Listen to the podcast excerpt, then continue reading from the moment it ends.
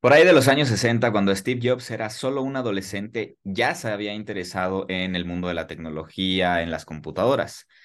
Jobs decide mandar un mensaje a Hewlett, que era uno de los fundadores de HP, para pedirle unos repuestos para un proyecto de su computadora o de, la escuela, más bien. Hewlett acepta darle los repuestos a Jobs y además le ofrece un trabajo de verano en HP, lo cual fueron los primeros pasos para que Steve Jobs se convirtiera en lo que todos conocemos hoy. Y una fue la razón por la que eh, Hewlett decidió aceptar lo que Steve Jobs pedía. Y te lo voy a contar en este episodio. Yo soy el Gabo, copywriter, y esto es Copywriting Tacos y Cerveza. Yes, no, maybe. I don't know.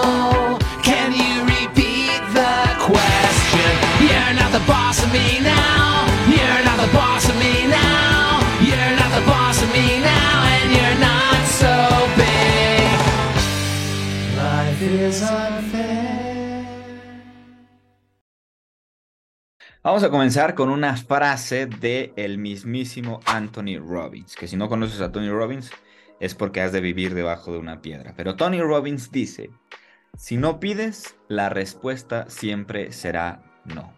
¿Ok? Quiero darte la bienvenida a este episodio, a este nuevo episodio de Copywriting Tacos y Cerveza, donde te quiero hablar de una técnica que de verdad es ridícula, pero que en serio tiene eh, una razón de ser muy poderosa. Y además tiene, te puede generar resultados extraordinarios simplemente por aplicarla, pero de verdad estoy tan eh, sorprendido de que mucha gente ni siquiera se pone a pensar que esto puede ser posible o de utilizarlo, ¿sí? Estamos hablando de algo tan ridículo como la idea de, la simple idea de pedir, ¿sí? Así como lo oyes. Pedir, este es lo que vamos a hablar el día de hoy, ¿sí? si te decepciona, si sientes que no, eh, que te que lo que te voy a contar ya lo sabías y que no, no hay manera de que yo te pueda decir algo en este momento nuevo o mejor para utilizar esta técnica, eres libre de marcharte, eres libre de irte y seguir haciendo lo que estabas haciendo.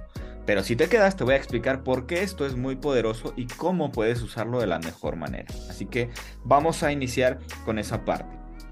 Quiero eh, empezar contándote una historia de Facundo, de Incógnito. No sé si, si has visto este programa o si viste este programa eh, por ahí de los años 2000, que para nosotros los que somos de los 90, fue un buen programa de diversión por las noches ver a Facundo en Incógnito. Y algo que hacía Facundo era... Eh, episodios que se llaman un transeúnte, que se iba a la calle y pedía, hacía diferentes cosas para molestar a la gente y bueno, hacer bromas, ¿no? Y una de esas bromas era, se, se ponían los lentes de ciego, ¿ok? Iba a pedir dinero, pero no solamente pedía el dinero, sino que lo exigía. ¿Sí? Entonces estaba ahí Facundo con los lentes negros y veía que una persona venía y le decía, dame dinero, soy ciego. Dame dinero, soy ciego, les gritaba, les pedía, ¿no? A lo que claro, mucha gente no accedía a darle dinero, obviamente, ¿no? Pero muchos otros sí le daban el dinero a pesar de la forma en la que lo hacían. ¿Okay? A pesar de, de las exigencias, de lo fuerte, de lo rudo, le daban dinero. Y yo me puse a analizar ese video, ¿ok? Con otro video que también pide dinero y eh, le dan más dinero donde exige el, el dinero, ¿sí? Donde dame dinero. En ese es donde le dan más, en comparación de los otros donde solamente pide el dinero. Y esto que tiene que ver con lo que estoy hablando ahorita, que el poder de pedir es muy grande, ¿sí? Ahora, no te voy a decir que vayas y le exijas a la gente, porque claramente pues, te pueden mandar a la chingada, pero sí te quiero decir que tengas en cuenta que pedir es muy poderoso. Y a veces es, y es tan ridículo que sea tan obvio, ¿ok? Pero que no lo usen la mayoría de las personas, ¿sí? Y con esta historia que te acabo de contar de Facundo, quiero todavía hacer un poquito más de énfasis en lo importante que es esto. Pero no solamente te traigo historias para darte, para mostrarte por qué esto es tan poderoso. También que eh, hay ciencia detrás de todo esto. Y te quiero hablar de algunos estudios que tengo por acá. Número uno. Un estudio publicado en el Journal of Applied Psychology encontró que las personas que pidieron una mejora salarial obtuvieron un aumento de sueldo más alto que aquellos que no lo hicieron. Solamente por pedirlo, ¿sí? Tú quieres un aumento de sueldo, lo primero que tienes que hacer es pedirlo. Obviamente si no lo pides, pues nunca te lo van a dar. O más bien, será muy poco probable de que suceda. Y este estudio lo demuestra. Aquellos que lo pidieron fue más probable que lo recibieran. ¿sí? Estudio número uno. Estudio número dos. Un estudio realizado por la Universidad de Columbia encontró que la mayoría de las personas están dispuestas a ayudar a otros, incluso si no los conocen bien, siempre y cuando se les pida de manera amable y cortés. ¿Sí? Es decir, por naturaleza las personas estamos programados para querer ayudar a otros, ¿sí? Pero solamente se trata de que nos lo pidan y de manera muy amable, ¿ok? Fíjate que yo aquí en, Chihuahua paso eh, unas situaciones muy graciosas desde mi punto de vista con una comunidad eh, indígena de aquí que son los tarahumaras. ¿sí? Los tarahumaras o los raramuri eh, normalmente suelen estar en los centros comerciales y están pidiendo ayuda. Generalmente ayudo a, los niños y a los adultos, ¿no? Pero hay un segmento que no los ayudo y te voy a decir por qué. Son generalmente adolescentes o padres jóvenes, ¿no? Normalmente los padres no hacen esto, lo hacen más los adolescentes o incluso a veces los niños. Que no solamente te piden las cosas, sino que te las exigen, como un poco el ejemplo que te daba de, Facundo, ¿no? Entonces yo vengo con mi, no sé, con mis papitas y ellos es, dámelos, ¿no? Ah, cabrón, bien chingón, ¿no? Y vaya, yo no tengo ningún problema de darle las papitas, pero el cómo las piden es lo que normalmente no me hace querer ayudarles, ¿sí? Sin embargo, cuando veo que eh, lo, piden de buena manera, con una sonrisa, ahí le va, ¿no? Una ayudita, porque está bien, ahí está bien ayudar, ¿no? Pero con esto, eh, quiero decirte lo que el ejemplo, lo que el estudio dice, cuando lo piden de buena manera, pues eh, las personas estamos más dispuestas a ayudar, ¿sí? Y eso hay que tenerlo en cuenta. Otro estudio de la Universidad de Harvard encontró que las personas tienden a subestimar la disposición de los demás a ayudar y por lo tanto a menudo no piden ayuda cuando la necesitan. Sin embargo, el estudio también encontró que aquellos que sí pidieron ayuda fueron más propensos a recibirla. ¿sí? Fíjate, otro estudio que dice que las personas creemos o subestimamos la capacidad de ayuda de los demás. ¿sí? Ay, no, no me va a ayudar porque no sé qué cosa. Cuando ni siquiera hemos preguntado. ¿Ok? Y de hecho, eh, tú, tú lo puedes pensar en ti mismo, ¿no? O sea, tú sabes que podrías ayudar a ciertas personas simplemente si te lo pidieran, pero no lo piden, ¿ok? Entonces, eso es algo que tienes que tener en cuenta.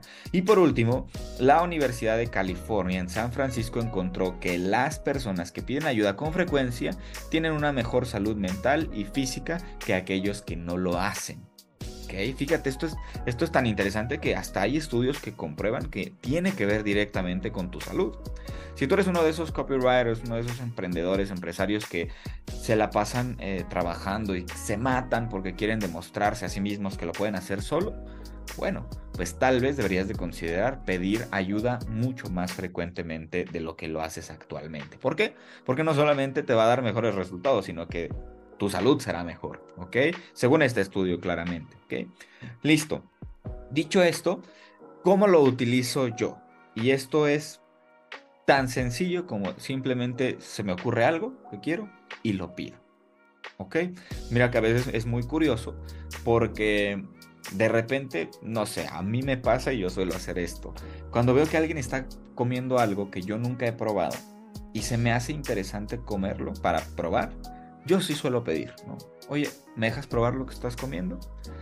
Claro que para las personas es muy raro, ¿no? Y obviamente yo ofrezco la situación de tal manera que sea cómodo para que pues, no le pida su tenedor, no le pida sus cubiertos, sino, bueno, déjame, me, sirvo un poquito aquí y lo, lo pruebo.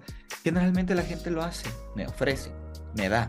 ¿Por qué? Porque eh, como hemos visto, estamos propensos a ayudar, estamos dispuestos a querer ayudar. Entonces yo normalmente lo pido. En copywriting, ¿cómo lo utilizo? Bueno, a veces, em, si quiero saber un poco de información de mi avatar, de mi potencial cliente, simplemente lo pido. Oye, estoy iniciando una investigación y me gustaría conocer un poco sobre este detalle de ciertas personas. Eh, me ayudaría mucho que lo hagas. Dale clic aquí para que llenes un formulario. ¡Pum! ¿Sí? Así es como se utiliza.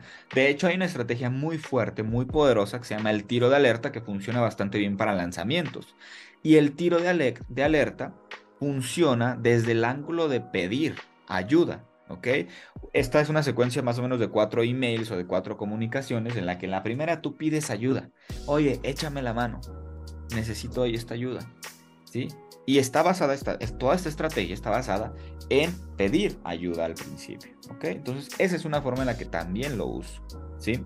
Ahora, ¿cómo podrías utilizarlo tú ya para terminar con este episodio? Que vaya, dices tú, parecía completamente obvio lo que estás diciendo, pero te estoy dando muchos argumentos para que puedas entender por qué pedir es tan poderoso, ¿sí? Eh, número uno, simplemente pide las cosas de vez en cuando. Puede ser tan sencillo como un llamado a la acción o como pedir un favor, tal cual como te hablaba del tiro de alerta. Oye, échame la mano, necesito ayuda con esto. Puedes hacerlo. Y hazlo, verás los resultados. Eh, número dos, si quieres pedirle algo a una persona que crees que nunca te ayudaría, tal vez te, funcionaría acercarte y pedírselo. Nunca sabes qué te pueda responder. Total, como dicen, el no ya lo tienes. Es decir, si tú piensas que alguien no te va a ayudar, no pierdes nada con pedirle ayuda. ¿sí?